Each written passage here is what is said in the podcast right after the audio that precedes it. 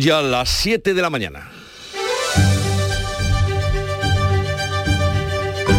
En Canal Sur Radio, La mañana de Andalucía con Jesús Vigorra.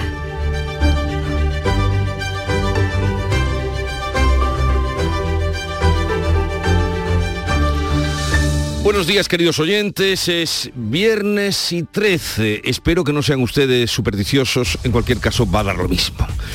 En prisión, el autor confeso del crimen de Marbella. Las pruebas de ADN confirman la identidad de la víctima y convierte el caso en un nuevo asesinato de violencia machista. Es el tercero en Andalucía en una semana en el intervalo que va de domingo a lunes. El subdelegado del gobierno en Málaga explica la reconstrucción de los hechos. Realizar la reconstrucción de los hechos en un enclave de la costa marbellí donde declaraciones del autor confeso del, asesinato acabó con la vida de su expareja y, y arrojó este cuerpo mutilado al mar. El hombre había sido condenado a seis meses de cárcel por maltrato, pero sin embargo había llegado a un acuerdo con la Fiscalía para aplazar ese cumplimiento de la condena durante dos años. Y la pregunta es si se hubiera podido evitar ese crimen. Polémica por la ley del solo sí es sí. Todos los partidos critican a la número 2 de igualdad por reírse de las rebajas de penas. La secretaria de Estado, Ángela Rodríguez, califica las críticas que ha recibido, han sido muchas, de compadreo con quienes niegan la violencia de género. Además, el PP pide a Pedro Sánchez que la cese. Por otra parte, la audiencia de Sevilla va a decidir hoy sobre el futuro de Griñán. La Fiscalía ha pedido que suspenda provisionalmente el cumplimiento de la condena y que no entre en la cárcel, pero solicita otro análisis de la evolución del cáncer de próstata que padece el expresidente de la Junta. De momento se suspende la entrada en prisión. El juez Pablo Llanera retira la acusación de sedición al fugado Puigdemont, el que fuera presidente de la Generalitat. El magistrado del Supremo mantiene su petición de 12 años por el delito de malversación. En, en su auto reprocha al gobierno la reforma penal. Desde Bruselas, Puigdemont descarta por el momento volver a España, ni detenido ni procesado. Y que ninguno Que nadie lo dude. No volveré ni esposado ni rendido delante de un juez español, por mucho que sea indulgente. Lucharé por volver libre. La lista de arrimadas vence en las primarias de Ciudadanos. La candidatura oficialista obtiene el 53% de los apoyos frente al 39% de la lista impulsada por el Mun- Edmundo Val. Hoy conoceremos el dato definitivo de la inflación del año 2022. El INE publica el IPC definitivo de diciembre. El índice adelantado situaba la escalada de los precios en un 5,8, el ritmo más bajo de todo el año. La subida de tipos afecta a la moderación de la inflación también en Estados Unidos, donde la tasa interanual ha bajado al 6,5. Y en cuanto al tiempo, Viernes de sol y máximas en ascenso en la vertiente mediterránea y sin cambios en las demás zonas. Soplan vientos de componente norte flojos en el tercio occidental y vientos variables en el resto.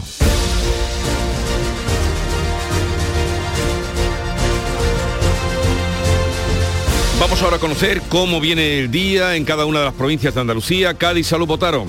Tenemos 10 grados de temperatura a esta hora, llegaremos a los 18 de máxima y el cielo sin nubes esta mañana. ¿Qué día se espera en campo de Gibraltar, eh, Begoña Curi- Curiel? Pues otra jornada con más claros que nubes, pero eso sí, más fresca que ayer. A esta hora 12 grados en Algeciras, pero la máxima puede llegar a los 19 esta mañana. Y por Jerez, ¿qué día tendremos, Pablo Cosano? Pues ahora mismo el termómetro marca 9, tendremos 18 de máxima y mayormente sol. En Huelva, Sonia Vela. Pues igualmente cielos prácticamente despejados en esta jornada de viernes, llegaremos a los 18 grados y a esta hora tenemos 8 en la capital. En Córdoba, ¿cómo amanece Miguel Vallecillo? Pues de momento con 6 grados, hay pocas nubes, habrá pocas nubes y la máxima será de 16. En Sevilla, Pilar González. Tenemos nubes, algo de niebla, una máxima prevista de 17 grados, ahora 9 grados en la capital. ¿Cómo amanece Málaga, Iba- María Ibáñez? Con algunas nubes en el cielo, 9 grados de temperatura a esta hora alcanzaremos los 21 en la capital. ¿Y cómo viene el día por Jaén, Alfonso Miranda? Pues soleado, así que por delante vamos a tener una jornada de gafitas de sol para disfrutar porque vienen cambios a partir de la semana que viene. 7 grados a esta hora. ¿Pero me lo dices para entretenerme o...? No, prepara abrigos, cobertores y braseros de picón. A ver si es así, sobre todo paraguas, es lo que más queremos. Granada, Encarna Maldonado. Pues aquí está despejado, tenemos 4 grados ahora y llegaremos a 18. Y en Almería, ¿qué día tendremos, María Jesús Recio? Un día estable, a media mañana, 18 grados la temperatura máxima, pero ahora estamos un poco más fresquitos que ayer, tenemos 10 grados, cielo despejado.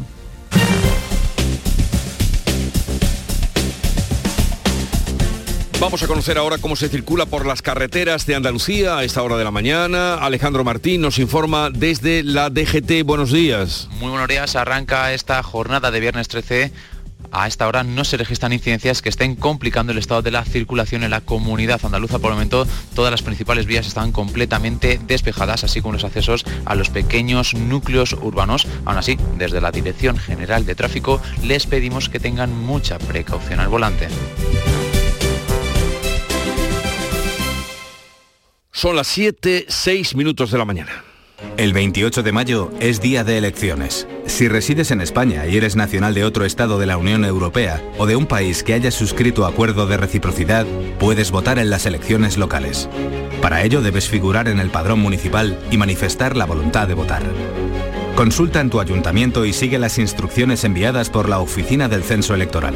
Encontrarás toda la información en el 900-343-232. Ministerio del Interior. Gobierno de España. En Canal Sur Radio, la mañana de Andalucía con Jesús Bigorra. Noticias. Ya está en prisión el autor del último asesinato machista en Andalucía, el tercero en los primeros 13 días del año y también el tercero en el intervalo de domingo a lunes de esta semana. El cuerpo que apareció sin cabeza ni manos en Marbella es el de la mujer desaparecida el domingo. Se llama Natalia, tiene 48 años, es colombiana. Su expareja ha confesado que la mató y arrojó su cuerpo mutilado al mar. Manuel Pérez Alcázar. Las pruebas de ADN lo han confirmado. Javier Salas, subdelegado del Gobierno Central en Málaga. La Policía Nacional se ha dedicado a realizar la reconstrucción de los hechos en un enclave de la costa marbellí, donde declaraciones del autor confeso del, del asesinato acabó con la vida de su expareja y, y arrojó este cuerpo mutilado al mar. El asesino confeso contó con la ayuda de un amigo que le condujo junto a la víctima a la playa donde la asesinó y la descuartizó. El segundo detenido prestará declaración ante el juez este viernes. Lo más preocupante del asunto es que el asesino había sido condenado en noviembre a seis meses de cárcel por maltrato a su expareja. Sin embargo, un acuerdo con la Fiscalía permitió aplazar el incumplimiento de esa condena dos años. Pero el condenado incumplió la orden de alejamiento para matar a la víctima. Precisamente su detención lunes fue por saltarse esa orden de alejamiento. Con este caso ya son cinco las mujeres asesinadas por violencia machista en lo que va de año, tres de ellas en Andalucía. Un hombre que mató a su mujer en Lanzarote hace cuatro años queda en libertad por agotar el periodo máximo de prisión sin que se celebre juicio. La Fiscalía ha emitido instrucciones para mejorar la coordinación. Ana Giraldez. La Audiencia Provincial de Las Palmas deja en libertad sin fianza al hombre acusado de asesinar, descuartizar y quemar a su esposa en 2019. Se ha cumplido el periodo máximo de prisión provisional de cuatro años, incluyendo los dos de prórroga, sin que se haya celebrado el juicio. El fiscal pedía 20 años de prisión para el presunto asesino al que se le prohíbe salir del país. El fiscal general del Estado, Álvaro García Ortiz, asegura que el oficio emitido por la Fiscalía de Violencia sobre la Mujer logrará una mayor proactividad por parte del Ministerio Público. Lo que se trata básicamente es de hacer un recordatorio también y buscar eh, mayor proactividad por parte de la Fiscalía. La teníamos, pero nunca está de más recordarlo y yo creo que las fechas y lo que ha estado ocurriendo en el último mes merecen, además de una reflexión, una actividad proactiva del Ministerio Fiscal. La Fiscalía sugiere aumentar las peticiones de prisión para los acusados y la utilización de pulseras digitales. Asegura que ninguna mujer que porta este instrumento ha sido asesinada. Pues así las cosas, con más de 140 condenados por agresiones sexuales que se han visto beneficiados por la ley de solo sí es sí, ahora todos los partidos arremeten contra la secretaria de Estado de Igualdad por hablar entre risas de las rebajas de penas a agresores sexuales por la ley del solo sí es sí. Se llama Ángela Rodríguez, es la secretaria de Estado de Podemos y responde que las críticas son un compadreo con quienes niegan la violencia machista. Paco Ramón. Reproches de las asociaciones feministas de todos los partidos, también del PSOE, su socio de gobierno. Escuchamos a la ministra portavoz, Isabel Rodríguez. Creo que es un tema en el que no conviene frivolizar y entiendo que son eh, declaraciones muy desafortunadas. El PP es duro, pide dimisión, la dimisión de la secretaria de Estado, Elías Bendodó, culpa al presidente del gobierno, a Pedro Sánchez, de permitir y mantener en el cargo a la número dos del Ministerio de Igualdad. Eso es inaceptable. En un país serio, la secretaria de Estado no tendría que haber sido cesada, tendría que haber dimitido automáticamente.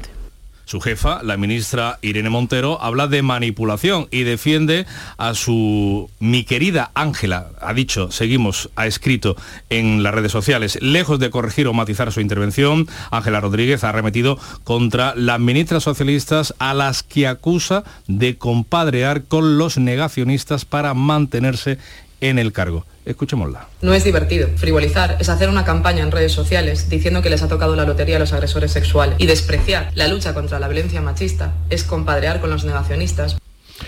Aquí en Andalucía ingresa en prisión el entrenador de varios equipos de fútbol de niñas de Huelva como presunto autor de agresiones sexuales a menores. La denuncia de la madre de una de las niñas ha destapado el caso y ha movido a la denuncia a otras cuatro menores. Algunos de los padres sostienen que los supuestos abusos, abusos vienen ocurriendo desde hace años. La investigación continúa abierta, por lo que el número de víctimas podría aumentar. El individuo que fue detenido en su lugar de trabajo en el campus de la Universidad de Huelva, eh, precisamente el rectorado de esta institución de la universidad tiene previsto realizar hoy un pronunciamiento. De momento ha mostrado su apoyo a las víctimas y a sus familiares. El comité de expertos sobre el COVID que asesora en este asunto a la Junta fijará el martes nuevas medidas de prevención para residencias de mayores.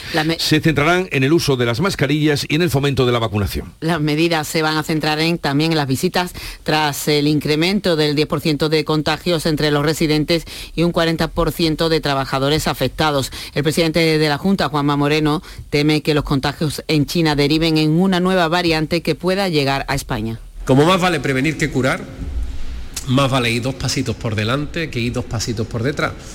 Y prefiero eh, pecar de previsor y que vayamos adelantando decisiones por si tuviéramos algún tipo de incidencia que esperamos, deseamos y además confiamos que evidentemente no se produzcan. La buena noticia la ofrece la vacuna española del CSI que va a bloquear el daño cerebral del COVID. El investigador del Instituto de Biomedicina de Sevilla, Javier Villadiego, ha explicado en el Mirador de Andalucía cómo el coronavirus puede dañar y matar las neuronas en un estudio publicado por Nature. El virus, cuando, cuando infecta cerebro, replica fundamentalmente en las neuronas y que y demostramos por primera vez en un modelo in vivo, porque se había hecho algunos experimentos en células en cultivo, pero nunca se había demostrado in, eh, vivo, que cuando hay replicación del virus en neuronas, eh, produce muerte neuronal, produce un proceso de neurodegeneración, las neuronas se mueren. Huelva registra la tasa más alta de incidencia de Andalucía con 121 afectados por 100.000 habitantes. Granada refuerza la vacunación por el repunte de casos con medio centenar de ingresos en una semana. La Junta extenderá también la vacunación contra el neumococos a la población de entre 60 y 72 años. La audiencia de Sevilla va a decidir hoy que Griñán no ingrese en prisión a consecuencia del tratamiento de su cáncer de próstata. La Fiscalía ha pedido que suspenda provisionalmente el cumplimiento de la condena, pero solicita otro análisis eh, que más adelante, eh, con la evolución del cáncer. Hoy mismo tendrá que pronunciarse la acusación particular que ejerce el Partido Popular. El coordinador nacional del partido se ha sumado a la posición del presidente de la Junta, de Juanma Moreno, contrario a que Griñán entre en la cárcel por esta enfermedad. El consejero de la presidencia, Antonio Sanz, ha recriminado al portavoz socialista, Mario Jiménez, que reaccionara a la posición del presidente escribiendo basta de maldad y de hipocresía. Debe estar poco acostumbrado el señor Jiménez a que en política haya humanidad como la que ayer demostró el presidente de la Junta de Andalucía. Creo que, que, de manera muy sincera y muy sentida, el presidente de la Junta de Andalucía, el señor Moreno, pues fue muy claro como para que ahora, lamentablemente, haya esa expresión tan fuera de tono del señor Jiménez, pero que a nadie sorprende porque es lo habitual de su forma de hacer política. Dos apuntes judiciales más. El Tribunal Superior de Justicia de Andalucía ha absuelto al que fuera teniente de alcalde del Ayuntamiento de Jaén, Miguel Ángel García Anguita, que había sido condenado en el caso Martins en Red.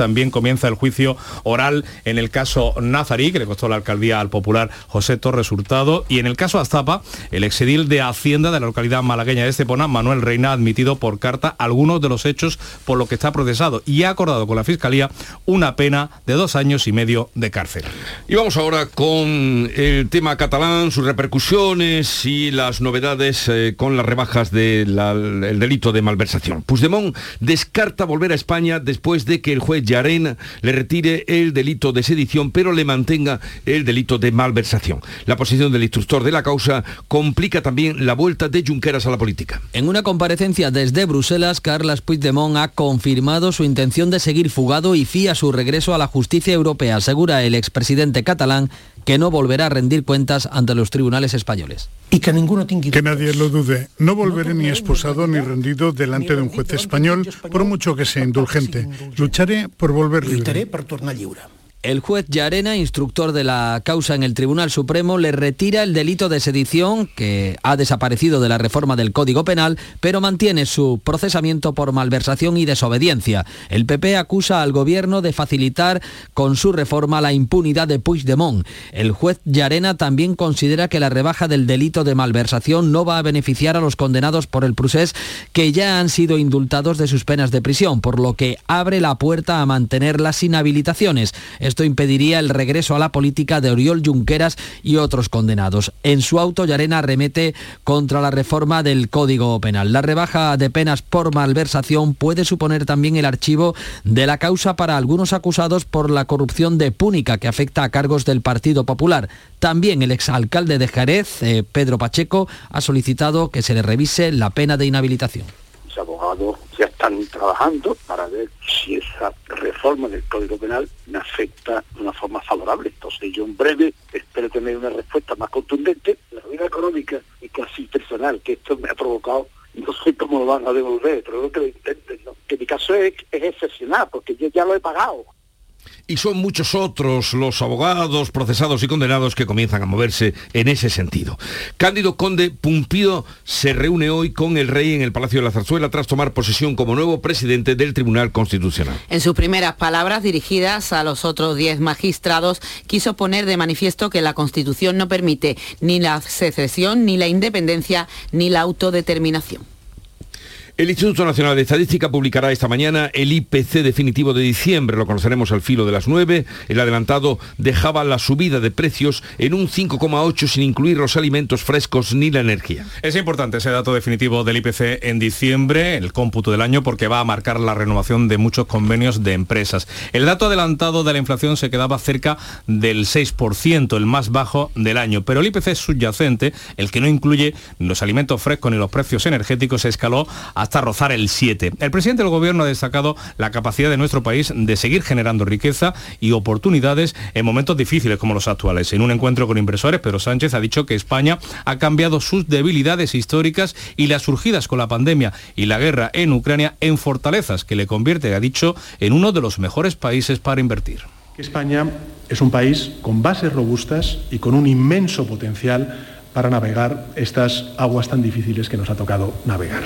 Dos cosas que yo creo que le convierten a este país, a día de hoy, en uno de los mejores lugares del mundo para hacer negocios y por tanto para invertir. Esto que digo, ustedes ya lo saben, si no, no estarían aquí. Así que yo como presidente del Gobierno les doy las gracias por su confianza y por su dinamismo.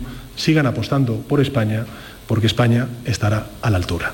Por eso lo decía en un círculo de empresarios y en Madrid se ha anunciado una nueva rebaja del 20% en el IRPF a los ciudadanos que lleguen de fuera de España para invertir en la comunidad madrileña. La presidenta Díaz Ayuso plantea la medida como contrapeso del impuesto a las grandes fortunas del gobierno de Pedro Sánchez. El Ejecutivo madrileño calcula que va a provocar una reducción de la inversión en Madrid de entre 1.200 y 1.600 millones de euros al año.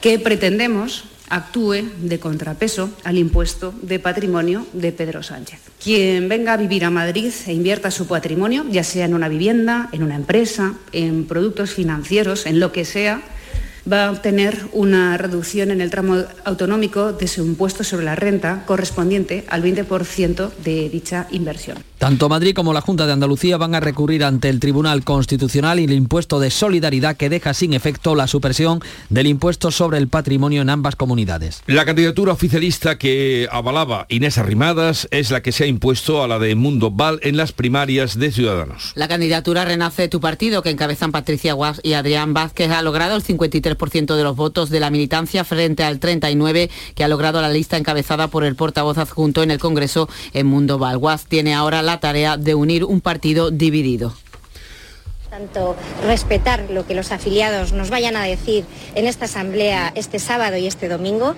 Todos debemos respetar lo que los afiliados digan que quieren para nuestro partido, tanto los estatutos como la ponencia de valores y la estrategia y la hoja de ruta, pero un 53% es una victoria inapelable porque nos pone en marcha desde mañana mismo.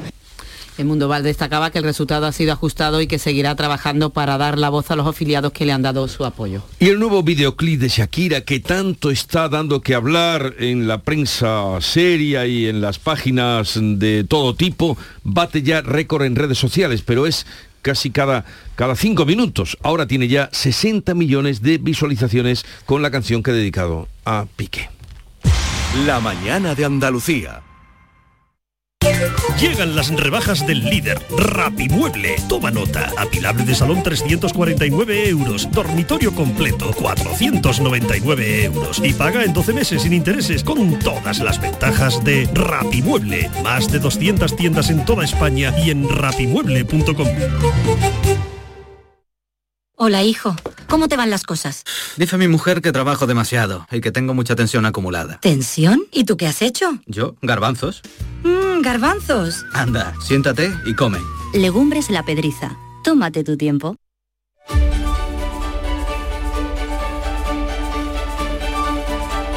Vamos ya con el momento de la prensa para conocer las noticias más destacadas que nos mm, resume Paco Reyero. Buenos días, Paco. ¿Qué tal Jesús? Muy buenos días. Son las 7 y 21. La prensa que dedica espacio principal al huido Puigdemont, a los independentistas, al nuevo auto del juez Yarena contra Puigdemont y a las modificaciones penales del gobierno. Cuenta el confidencial que la reforma del gobierno demuestra ser inútil frente a futuras consultas separatistas. La primera interpretación realizada por el Tribunal Supremo refleja que los desórdenes públicos no son ya aplicables a hechos análogos a los del 1 de octubre o el 9 de noviembre. ABC lleva a portada que el Supremo advierte al gobierno el 1 de octubre hoy quedaría impune. El confidencial informa que Puigdemont se enroca en Waterloo mientras que sus compañeros de fuga, Ponsatí o Rovira, estudian volver. Cuenta el español que el expresidente catalán no está contento no está cómodo y reprocha a Esquerra, es decir, al gobierno de Cataluña, la poco afortunada reforma penal de Sánchez que no le ha librado a él, precisamente a él, de la cárcel. El expresidente de la Generalitat que pone sus esperanzas en la resolución del Tribunal de la Unión Europea sobre inmunidad para ah, poder regresar a España libre, que es lo que él persigue. El país y ABC, con foto de portada en este último diario, destacan las palabras de Carles Puigdemont, no volveré ni esposado ni rendido. Eh, la vanguardia se fija en que Yarena critica la reforma penal del Ejecutivo en este nuevo auto sobre Puigdemont, auto que elimina la sedición en la acusación sobre el expresidente, pero incluye eh, la malversación agravada, como venimos comentando, lo que evita que pueda volver sin cargos, así lo cuenta también ABC. Y eso es exactamente lo que ha pasado, eh, como anota el país en su portada, que Yarena ha retirado la sedición, pero no la malversación contra Puigdemont. Y el mundo, por último, Jesús analiza ese auto en el que Yarena constata la despenalización de un asalto independentista en España. También el mundo destaca que Arrimadas se impone en las primarias en Mundo Val por 53% frente a un 39%. Con dos nombres, Patricia Wasp y Adrián Vázquez de la lista de Arrimadas, que son los eh, nuevos líderes de facto de Ciudadanos. El Confidencial habla de la agonía de Ciudadanos. Arrimadas sobrevive como portavoz en el Congreso, pero eh, sin autoridad, en opinión de este digital. Hay más asuntos, por ejemplo, la escalada del IPC que restará un 17% de poder adquisitivo a los españoles a finales de este año, de 2023. El diario.es se fija en que la mitad de los trabajadores de la sanidad pública en España son interinos y en distintas cabeceras vemos que la ministra de Igualdad, Irene Montero, habla de manipulación al referirse a las declaraciones de su secretaria de Estado, Rodríguez Pan, declaraciones en las que esta como sabemos, ironizaba sobre las rebajas de penas por delitos sexuales. El español detalla que eh, las que rieron las bromas de la número 2 de Montero sobre los violadores cobran 60.000 euros de igualdad. Tres mujeres de las que aparecen en ese vídeo ironizando sobre las rebajas de penas por delitos sexuales son asesoras del Ministerio de Igualdad. Y The Objective considera que Sánchez no ve necesario echar a Rodríguez Pan pese al uh, bochorno de varias ministras. En este sentido, ABC destaca que el presidente no cesa a la secretaria de Igualdad, pero sí uh, ordena criticarla. Oye, ¿y qué encontramos o qué has encontrado, Paco, relevante en la prensa andaluza? Pues respecto a este mismo asunto, el diario de Sevilla anota en su portada que la audiencia provincial excarcela a un violador por la ley del CSI. Diario de Cádiz, Bruno García, que gana enteros para ser alcaldable a la alcaldía de, Cádiz, para ser el candidato del PP a la alcaldía de Cádiz. Está abierto ese puesto, esa plaza.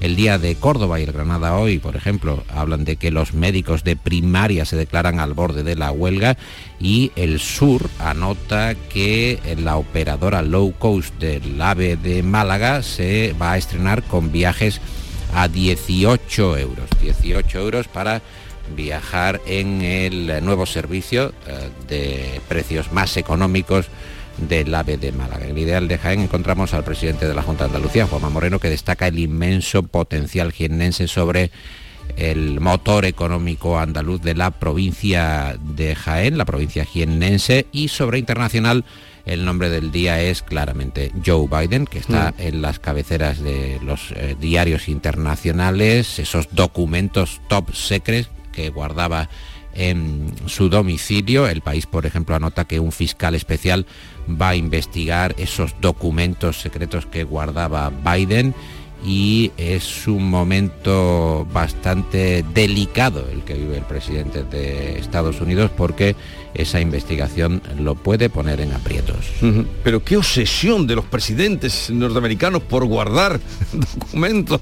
Eh, Pero cuando tú eres presidente ya no sabes ni lo que guardas. Eh. ¿qué, sabes? Ya, y, Biden qué va a saber? Ya, ya está en otra cosa. no sabe lo que tienen los cagones. No sabe eh, lo que tengo aquí. Vaya hombre, aquí tengo. Un momentito, que yo sí que sé quién tengo aquí a mi vera. Y es Nuria Gaciño, buenos días. Muy buenas. Si el cuponazo no ha tocado, mira bien del otro lado si quieres ir en crucero por los fiordos noruegos, ahora tienes más opciones de ganar. El cuponazo no tiene el lado malo, por los dos lados puede estar premiado. Nuevo cuponazo de la 11. Ahora cada viernes con premios a las primeras y a las últimas cifras. Hay más de 400.000 nuevos premios. A todos los que jugáis a la 11, bien jugado. Juega responsablemente y solo si eres mayor de edad. Nuria viene hoy para hablarnos de ese Betis que queda en la final de la Supercopa de España, caído en los penaltis. Sí, se queda sin la final y se queda pues por los penaltis. El conjunto verde y blanco mereció más ante el Barcelona, al que logró empatar dos veces. Muy buena segunda parte de los verde y blancos, cuyos goleadores fueron Fekir y Loren. Por parte azulgrana, Lewandowski y Ansu Fati con un golazo fueron los protagonistas, aunque el verdadero héroe del partido fue el guardameta Ter Stegen, que además de salvar al Barça durante el encuentro, ya en la tanda de penaltis atajó dos penas máximas. Se queda sin final de la Supercopa de España el Betis que ya sabe, que ya conoce, que va a disputar los octavos de final de la Copa del Rey ante Osasuna el próximo miércoles 18 a las 9 de la noche.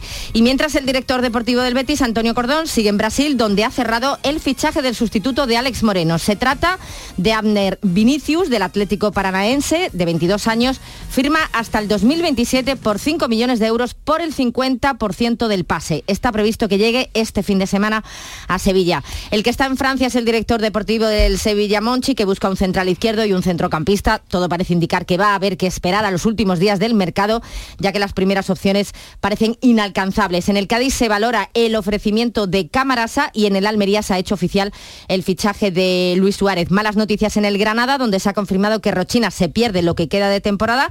Además, Carolina Marín disputa hoy los cuartos de final del Abierto de Malasia y la selección masculina de balonmano comienza el Mundial con victoria. Vamos a ver con qué nos sorprende hoy el cierre de Paco Reyero, Nuri. A ver. Mira, eh, Nuria Jesús, eh, no sé si podéis sentir la, un poco la, la angustia que pueden estar ahora mismo sintiendo dos astronautas rusos que están atrapados en la estación internacional. Un meteorito impactó contra su nave de transporte, la Soyuz. Están eh, esperando que llegue una misión rusa. Cualquiera sabe cuándo va a llegar porque ah, ha ordenado eh, la Agencia Espacial Rusa, Roscosmos, que vayan a buscarlo. Pero esa sensación de estar en, en mitad de la Estación Espacial Internacional, con una fisura en su cápsula, esperando que llegue eh, la misión de rescate, eh, verdaderamente tiene que ser angustioso. Ahora, es verdad que los eh, astronautas están hechos eh, de otra pasta. Yo estuve en la- visitando Houston, la NASA, y me contaban que incluso Nuria, algunos se quedaban dormidos en los despegues. Dormidos. No me lo O sea, puedo creer. Tener un cuajo, tener una tranquilidad, estar absolutamente hechos a Me todos. estoy asustando, Paco, me estoy asustando. Ya hay Me estoy- película No, no, me estoy asustando.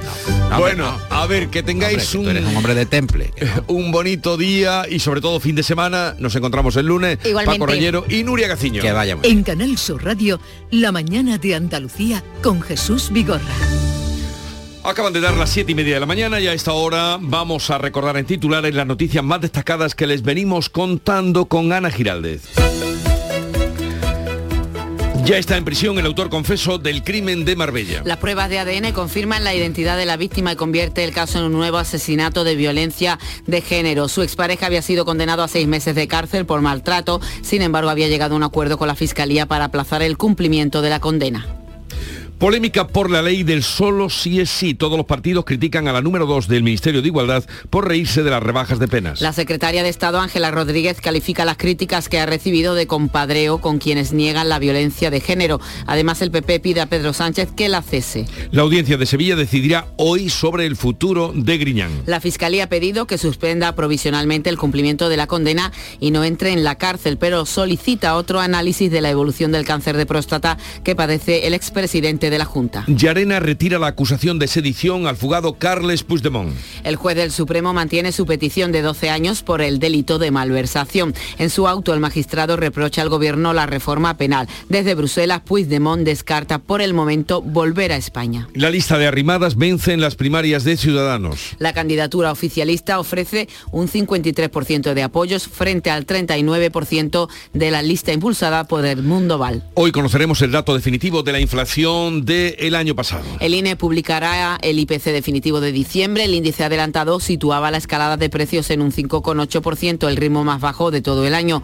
La subida de tipos afecta a la moderación de la inflación también en Estados Unidos, donde la tasa interanual ha bajado al 6,5%. Y en cuanto al tiempo para hoy, Pues la Agencia Estatal de Meteorología prevé cielos poco nubosos con intervalos de nubes altas, sin descartar nieblas en las zonas del Valle del Guadalquivir, las sierras del noroeste o también en el interior oriental de Andalucía. Las temperaturas mínimas experimentarán un descenso, mientras que las máximas con pocos cambios y los vientos hoy serán variables. 7.33 minutos, en un momento estamos con las claves económicas.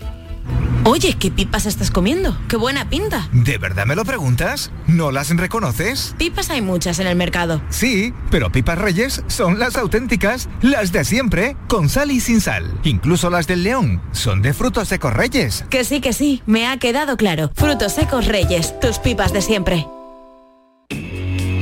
Las claves económicas con Paco Bocero. Paco, buenos días. Buenos días Jesús, ¿qué tal? ¿Qué tal? Hoy eh, es un día importante o significativo porque el, eh, hoy es eh, indudablemente la inflación el tema, ya que el INE publica, como venimos contando en las noticias, el dato definitivo de diciembre y con él el dato del año. Pues sí, efectivamente, como venimos comentando la mañana, a las 9 sabremos el dato último de diciembre y cerraremos el ejercicio.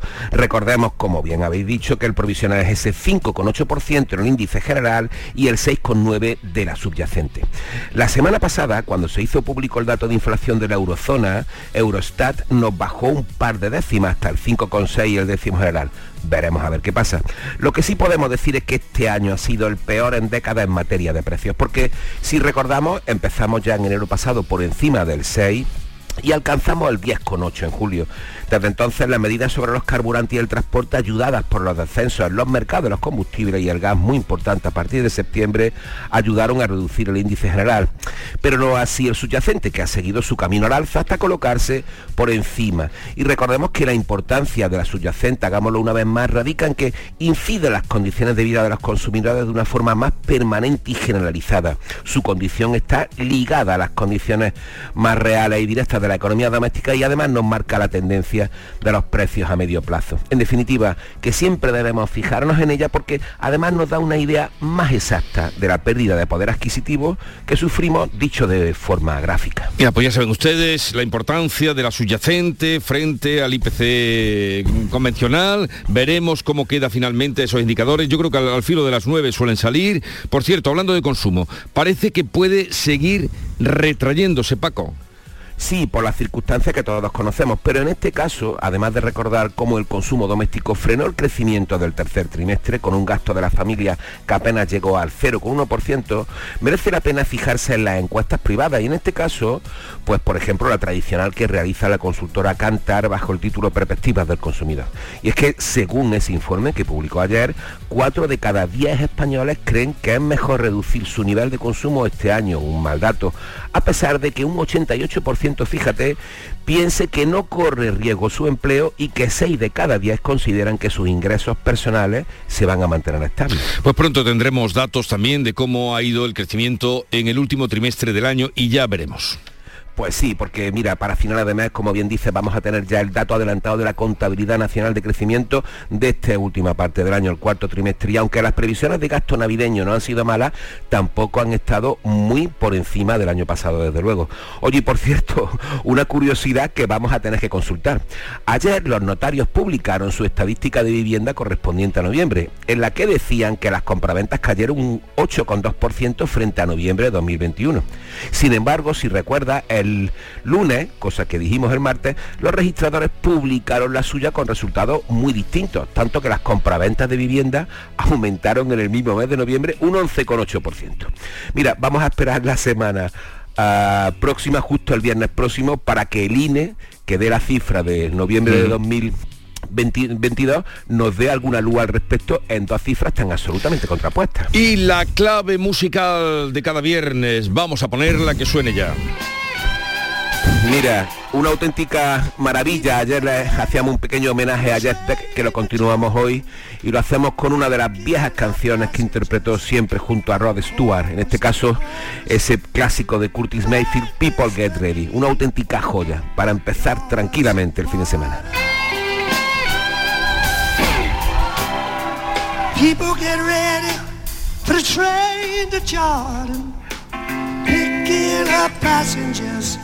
From coast to coast.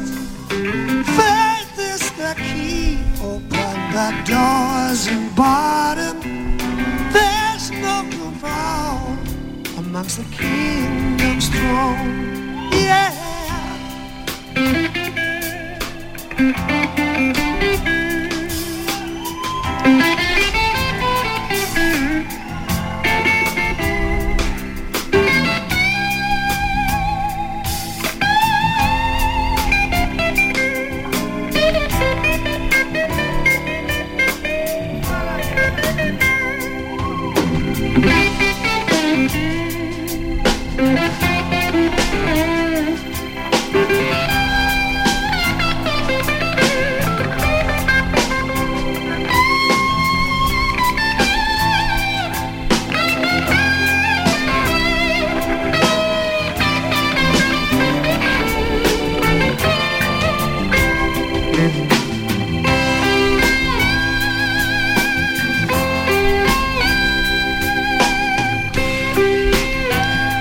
En recuerdo de ese grandísimo guitarrista, como tú decías, Paco.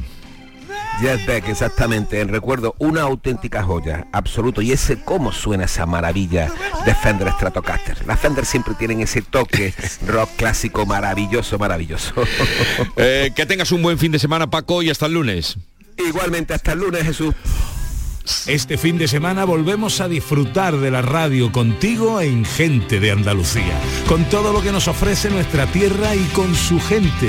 Déjate seducir por todo lo que tenemos y síguenos. Gente de Andalucía, con Pepe de Rosa. Este fin de semana desde las 11 de la mañana en Canal Sur Radio. Más Andalucía, más Canal Sur Radio.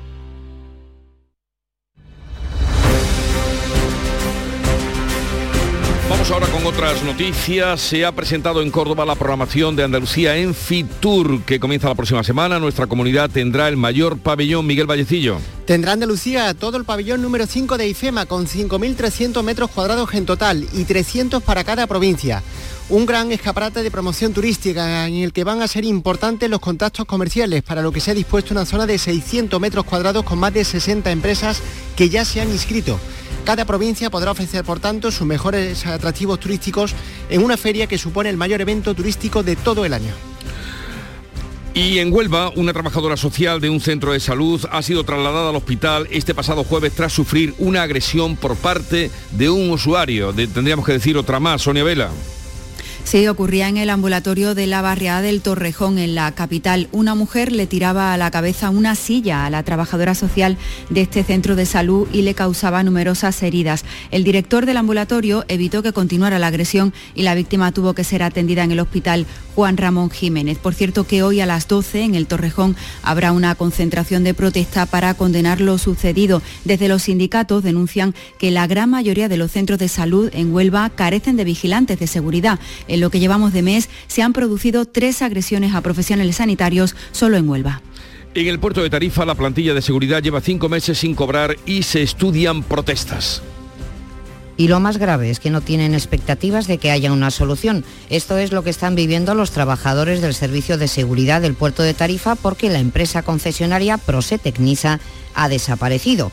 La plantilla está cubriendo el servicio sin cobrar a la espera de que la autoridad portuaria les dé una salida. Escuchamos a Miguel Ángel Hormigo del sindicato coordinadora. Esto llega un momento en que ya hay que ponerle fin. Evidentemente vamos a, hacer movilizaciones y probablemente se deje de, de prestar el servicio. El problema lo va a tener la autoridad portuaria porque el servicio de control y, seguridad de- del equipaje y del pasaje viene dada por una orden del Ministerio del Interior que es obligatorio.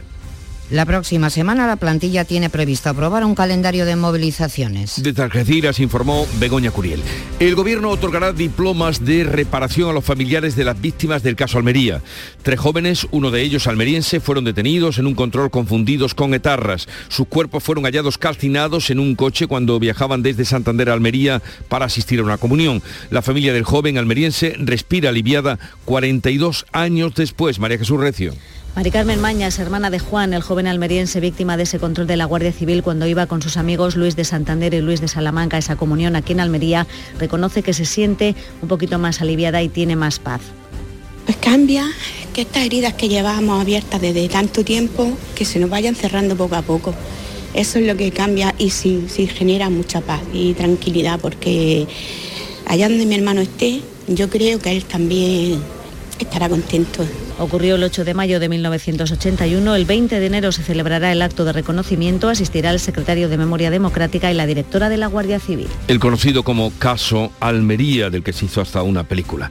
La Guardia Civil y la policía ha desarticulado un grupo criminal en Sevilla con ocho detenidos que robaban coches de alta gama que luego usaban para cometer atracos a gran escala por el método del alunizaje. Pilar González. Era una organización muy violenta que habría cometido más de 40 robos en menos de tres meses en Sevilla, Cádiz, Córdoba, Jaén y Madrid. El valor de los sustraídos supera el millón de euros. Dice la portavoz policial Laura Font que la organización, que la operación comenzó cuando había constancia de que era un grupo bien organizado. Cuando los agentes tuvieron conocimiento de la sustracción de tres vehículos de una determinada marca, una máquina de troquel para hacer matrículas y 40 soportes de matrículas, entre otros efectos, en un concesionario de vehículos de la localidad sevillana de Camas. La investigación se ha prolongado durante seis meses. Eléctrica de Cádiz destinará más de 2 millones de euros para ayudar eh, con la factura de la luz a familias de renta media y a comerciantes. Salud, votaron. El Ayuntamiento de Cádiz dice que es una acción preventiva para evitar la exclusión social de las familias y de ahí que destine este dinero. El próximo lunes va a abrir la oficina para que se gestionen las ayudas que van a cubrir a priori las eh, facturas abonadas, ya que o que se estén pagando de forma fraccionada desde agosto a diciembre de 2022. Son facturas de cualquier compañía eléctrica, pero además el ayuntamiento va a enseñar a ahorrar en gasto energético con unos talleres que también comienzan en enero. El año pasado Asuntos Sociales hizo frente al pago de 7.000 euros en facturas de luz de familias de la capital gaditana. Torbizcón celebra las fiestas de los Chiscos, fiesta declarada de interés turístico nacional en la que se queman 28 hogueras en Carra Maldonado. Esta fiesta en honor a San Antonio Abad se declara de interés turístico nacional. Comienza esta tarde con esas 28 hogueras y la degustación de chacinas y vino de la contraviesa en las Alpujarras. El pistoletazo de salida coincide también con la entrega de los premios Viña de Oro. Llegamos así a las 7.45 minutos de la mañana, 8 menos cuarto, tiempo ahora para la información local. Atentos.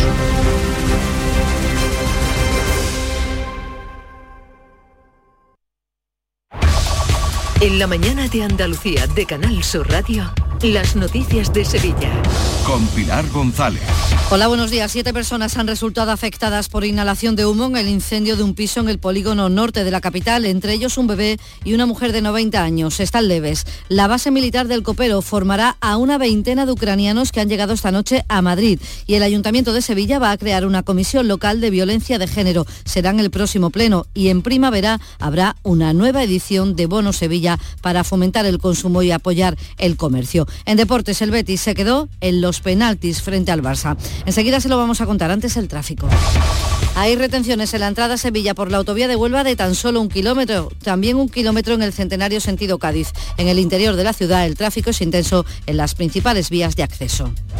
Y en cuanto al tiempo tenemos intervalos de nubes alta, viento variable flojo y las temperaturas similares. La máxima prevista 18 grados en Lebrija y Morón, 17 en Écija y en Sevilla. A esta hora 9 grados en la capital. Los guerrilleros, tapicería y colchonería en Utrera, a precios de fábrica. Colchón de matrimonio de 27 centímetros de grosor, lechos independientes, refuerzo en zona lumbar, cara de verano e invierno, valorado en 689 euros, ahora 299 euros. Sí, sí, has escuchado bien, 299 euros. Y por un euro más televisor LED de 32 pulgadas de regalo. Estamos en Utrera, carretera Carmona número 15 en Utrera, Sevilla. Entregas en 48 horas. Si necesitas un electrodoméstico, ¿por qué pagar de más en grandes superficies? Ven y paga de menos en Tiendas El Golpecito. Tus primeras marcas al mejor precio y una selección de productos con pequeños daños estéticos con descuento adicional y tres años de garantía. Tiendas El Golpecito. Ahorra hasta el 50% en tus electrodomésticos. 954 100 193 y tiendaselgolpecito.es. Las noticias de Sevilla. Canal Sur Radio. Siete personas han tenido que ser atendidas en Sevilla tras inhalar humo en un incendio declarado la pasada tarde en un bloque de la calle Maracaibo, en el polígono norte. El pronóstico de todos es leve. El inmueble ha tenido que ser desalojado y entre los afectados una anciana de 90 años y su hijo que vivían en el piso incendiado que ha quedado calcinado. Además, un bebé también ha necesitado asistencia médica. Reside con su familia en la vivienda colindante. Se está investigando el origen, pero todo apunta a un problema eléctrico, posiblemente por una regleta situada junto a un sofá. Y la ministra de Defensa ha recibido esta noche en la base de Torrejón de Ardoz en Madrid a 225 ucranianos que van a recibir instrucción militar en nuestro país. En su mayoría son civiles sin experiencia y 20 de ellos vendrán aquí a la base del Copero para hacer este curso. Margarita Roble les daba la bienvenida. Desde el 24 de febrero España entera ha estado apoyando a Ucrania. Admiramos su heroicidad, su valentía y la forma en que están defendiendo su país. En Crónica Municipal les contamos que el Ayuntamiento va a llevar al próximo Pleno Municipal una serie de medidas para reforzar la protección a las mujeres víctimas de la violencia machista, entre ellas la creación de una comisión local de violencia de género. Lo ha anunciado aquí en Canal Sur Radio la directora general de Igualdad, Teresa García. El que se establezca una comisión local de violencia de género donde los cuerpos y fuerzas de seguridad del Estado tengan una mayor coordinación con los dispositivos de violencia de género que trabajan en el territorio, en este caso con los dispositivos de los CIAM. Cuenta el diario de Sevilla hoy que la audiencia ha rebajado en dos años la pena a un hombre condenado a 13 de prisión por violar a su exmujer. Y el Ayuntamiento de la capital, cambiamos radicalmente de asunto, va a poner en marcha la próxima primavera una nueva edición del Bono Sevilla con un presupuesto de 800.000 euros tras el éxito de las otras dos ediciones que ha supuesto una inyección económica de 8 millones de euros en el pequeño comercio. En esta nueva edición se plantea ofrecer los bonos hasta ahora eran de 50 euros, también de 20 para adaptarlo a las compras en comercios como los mercados de abasto. Esto nos han contado los placeros del mercado de las palmeritas. Algo más se ha notado. Vamos a ver ahora esta que viene nueva, ¿no? Una buena experiencia. Nosotros hemos hecho aquí bastantes bonos. Hemos ganado, cierto es, clientes. La experiencia es buena. Han venido gente que no eran a lo mejor clientas de aquí. Han empezado a comprar las criaturas. ¿Y cuánto llevo? El alcalde de Sevilla, Antonio Muñoz, sobre el futuro de Abengoa, ha dicho que recientemente ha hablado con ello, sobre ello, con la ministra de Industria y que considera que está garantizado el futuro de la multinacional sevillana tras confirmarse que hay cinco ofertas para hacerse con esta empresa que ofrece ya un atractivo entre los emprendedores. Va a haber una nueva empresa garantizando el empleo, garantizando el grado de respuesta a los pedidos que tiene en este momento en curso Abengoa y por tanto podemos decirlo de una manera gráfica, podemos dormir tranquilo en torno a Bengoa. El candidato a la alcaldía por el Partido Popular, a la alcaldía de la capital, José Luis Sanz, ha acusado al gobierno local de tener abandonados los barrios de Sevilla. lo ha dicho tras una visita a zonas de su eminencia y Padre Pío. Propone Sanz que los distritos de la ciudad tengan más competencias para agilizar así las soluciones a sus problemas. Los vecinos de su eminencia y Padre Pío empiezan a poner manifiesto también un problema que tienen los barrios, los distritos de Sevilla la falta de operatividad, la falta de agilidad de la administración en los distritos. Voy a dotar a los distritos de más competencia y voy a agilizar el funcionamiento de los distritos. El farmacéutico del Cerro del Águila, que ha sufrido un robo esta semana, pide más vigilancia policial en el barrio. Durante la pandemia sufrió 13 robos y en lo que llevamos de año ya son dos. Su propietario, Isaac Álvarez, reconoce su impotencia y ha pedido aquí en Canal Sur Radio que aumente la presencia de agentes en un barrio que está en un lugar muy sensible de gente que, bueno, pues con necesidades económicas y que se dedica prácticamente porque ya es un oficio esto, ¿no? Lo de entrar a robar y al hurto, ¿no? Que necesitamos vigilancia constante, por lo menos que se dejen ver para que las personas que vayan a cometer algún tipo de, delito de este tipo sepan que, hay vigilancia. Pero bueno, nada que objetarle a la policía porque, hombre, una vez que se les llaman, ellos siempre, siempre responden. La Casa Natal de Velázquez abrirá en otoño de este año cuando se conmemora el cuarto centenario de su designación como pintor de la corte de Felipe IV. Estará dedicado a su etapa sevillana y a los primeros pasos en su formación y el Ministerio de Cultura ya tiene licencia de la Gerencia de Urbanismo del Ayuntamiento para acometer las obras de rehabilitación del edificio del Museo Arqueológico que está en el Parque de María Luisa. El delegado de Hábitat Urbano, Juan Manuel Flores, considera que la ciudad emprende así un proyecto cultural de envergadura. Supone la recuperación de un elemento patrimonial de Aníbal González, supone también todo lo que es la adecuación y actualización de un elemento museístico importante en la ciudad y además supone la actualización y preparación de uno de los elementos clave para la celebración del centenario del 29. Además, hoy comienzan nuevas obras de restauración en el Alcázar y en la Catedral. Los trabajos en la nave del Lagarto permitirá recuperar este espacio almohade para las visitas. Tras esa fecha, eh, que estará en Semana Santa, se acometerá la restauración de la fachada norte de la Giralda, según ha explicado en Canal Sur Radio el capitular secretario del Cabildo y delegado de medios, Antero Pascual. Con lo cual, en la Semana Santa, pues luciremos la parroquia del Sagrario en todo su esplendor. La fachada de la Giralda no creo que dé tiempo para esa fecha, pero sí la nave del Lagarto y la el espacio de la tienda, con lo la catedral estará, si ya es bonita, más embellecida todavía. Y en sucesos, la Guardia Civil y la policía han desarticulado un grupo criminal en Sevilla con ocho detenidos que robaban coches de alta gama que luego usaban para cometer atracos a gran escala. La investigación ha durado seis meses y en este tiempo se ha producido una persecución por las calles de la capital con uso de armas y también el robo del coche de un jugador de fútbol. De los ocho detenidos, cuatro están ya en prisión. Terra Incógnita, una aventura sinfónica. 21 de enero, 8 y media de la tarde en el Auditorio Riveras del Guadaira. Recorre el mundo como Magallanes a través de la obra del artista J.M. Mantecón.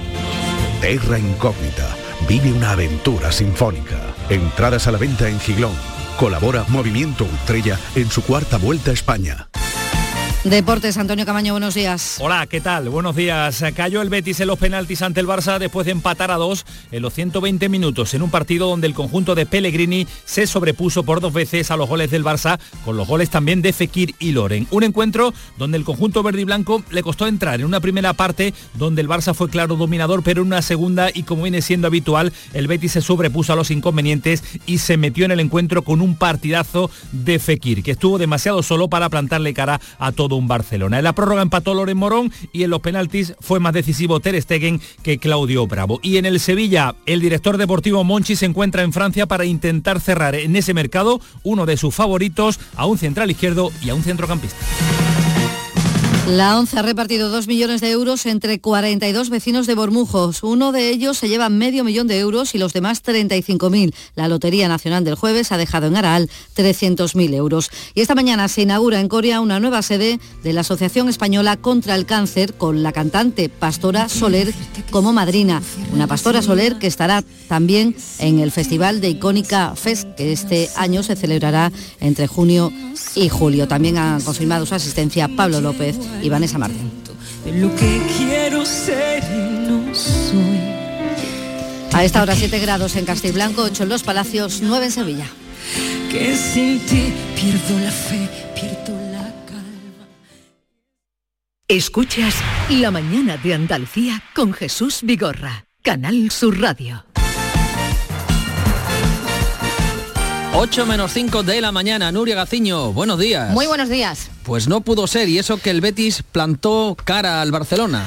Arabia Saudí y Luis Rubiales, el presidente de la Federación Española de Fútbol, ya tienen su final soñada, La final deseada por los saudíes. Exacto, estarán muy contentos porque el próximo domingo a las 8 de la tarde la final de la Supercopa de España la van a jugar en Riyadh el Real Madrid y el Barcelona. A punto estuvo, como dices, el Betis de estropear este invento. Testigo directo de ello fue nuestro compañero enviado especial a Arabia Saudí, Pedro Lázaro. Con la cabeza muy alta regresa el Real Betis Balompié desde Arabia Saudí hasta Sevilla después de caer en las semifinales de la Supercopa de España ante el Fútbol Club Barcelona. Los de Manuel Pellegrini lo tocaron con la yema de los dedos y se le escapó desde los 11 metros con un descamunal Ter Stegen que paró los penaltis a William Carballo y Juanmi. Por dos veces adelantaron tiempo reglamentario y prórroga el conjunto de Xavi Hernández y por dos veces empataron los verdiblancos con goles de Fekir, descomunal la segunda parte del francés y de Loren que jugó más minutos ayer que los que llevaba acumulados durante toda la temporada. El Betis regresa este viernes hasta Sevilla para ponerse a preparar el próximo partido en la Copa de Su Majestad el Rey.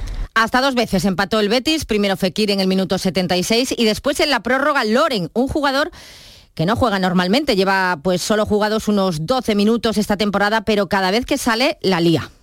Bueno, el fútbol pues tiene, tiene estas cosas, que, que de no participar a, hoy por, por diferentes motivos pues me ha tocado salir, he metido gol, pues nunca sé, nunca sé. Yo ya te digo que desde el primer momento que me tocó quedarme aquí porque eh, siempre he trabajado y, y mira, eh, siempre he estado a disposición del míster, vengo en una buena dinámica de, de entrenamientos y, y cuando él crea oportuno pues, pues voy a estar y, y hoy pues, por suerte en lo personal pues he podido meter gol. Bueno, Loren, que sorprendentemente no es del agrado de Pellegrini, ya veremos si termina en el Cádiz en este mercado de invierno. Pellegrini que ha resaltado la labor de su equipo, pero ha lamentado que la balanza no cayese del lado verde y blanco. Ellos controlaron mucho el balón el primer tiempo, pero, pero no nos crearon las ocasiones. Después, tanto el segundo tiempo como los últimos 15 primeros, creo que fuimos superiores. Ellos hicieron también un golazo de Ansu Fati para ponerse en ventaja, pero el mismo hecho de estar en desventaja dos veces nos hace valorizar más todavía el partido que hicimos porque pudimos remontarlo. Y si revisamos durante los 90 minutos, durante los 120 minutos, Ter Stegen hizo dos tapadas impresionantes de oportunidades de gol. Así que en ese aspecto creo que durante los 120 minutos ante un gran equipo, nosotros creo que teníamos un poco más la balanza cargada hacia nosotros y uno debió haber ganado. Pudo haber ganado el Betis, pero enfrente ya lo han escuchado, eh, estaba Ter Stegen, que sin duda fue el mejor del partido. Salvó al Barça en más de una ocasión. Ya en la tanda de penaltis atajó dos penas máximas. Se queda sin final de la Supercopa de España el Betis, que al no jugarla el próximo domingo ya sabe que va a disputar los octavos de final de la Copa del Rey ante Osasuna el próximo miércoles 18 a las 9 de la noche. Vamos a ver cómo llegan de cansados los jugadores tras el encuentro de anoche. Solución que da Pellegrini para este calendario tan apretado, que se eliminen las prórrogas. El alto ritmo que se juegan los partidos, se juegan los partidos de fútbol ahora, no debían existir más las prórrogas, esos 90 minutos y después terminar en penales porque nosotros por lo menos teníamos 5 o 6 jugadores muy acalambrados, Barcelona también, es una exigencia demasiado alta para el ritmo eh, que se juega hoy. Bueno, y pendientes estaremos de esa final de la Supercopa de España el próximo domingo. Xavi, el técnico del Barcelona, cree que el título les daría mucha tranquilidad. Tampoco nos, nos, cambiaría demasiado, simplemente nos daría más tranquilidad, más moral, más confianza para lo que resta de, de, temporada. ¿no? Es una final, la jugamos, que era lo más importante, era el primer objetivo que nos hemos marcado al, llegar aquí a, a, a, Saudi y a partir de aquí prepararla bien, recuperar bien a los jugadores, que hemos hecho un gran esfuerzo e intentar ganarla. Es un título, para nosotros es muy importante. ¿no? Eh, pendientes estamos también, vamos a estar este fin de semana de la llegada del eh, fichaje del Betis en este mercado de invierno. Llegará el sábado procedente de Brasil Abner Vinicius del Atlético Paranaense que firma hasta el 2027 por 5 millones de euros por el 50% del pase. Será el sustituto de Alex Moreno. En el Sevilla Monchi busca en Francia un central izquierdo y un centrocampista, aunque la cosa se está demorando. En el Cádiz se valora el ofrecimiento de Camarasa, el jugador del Betis, y en el Almería eh, se ha hecho oficial, ha sido presentado de forma oficial el fichaje de Luis Suárez. Malas noticias en el Granada, donde se ha confirmado que Rochina se pierde lo que queda de temporada y malas noticias las que nos llegan de Malasia en ese abierto de badminton donde Carolina Marín ha caído eliminada en los cuartos de final y el Mundial de balonmano ha arrancado con una victoria de la selección española.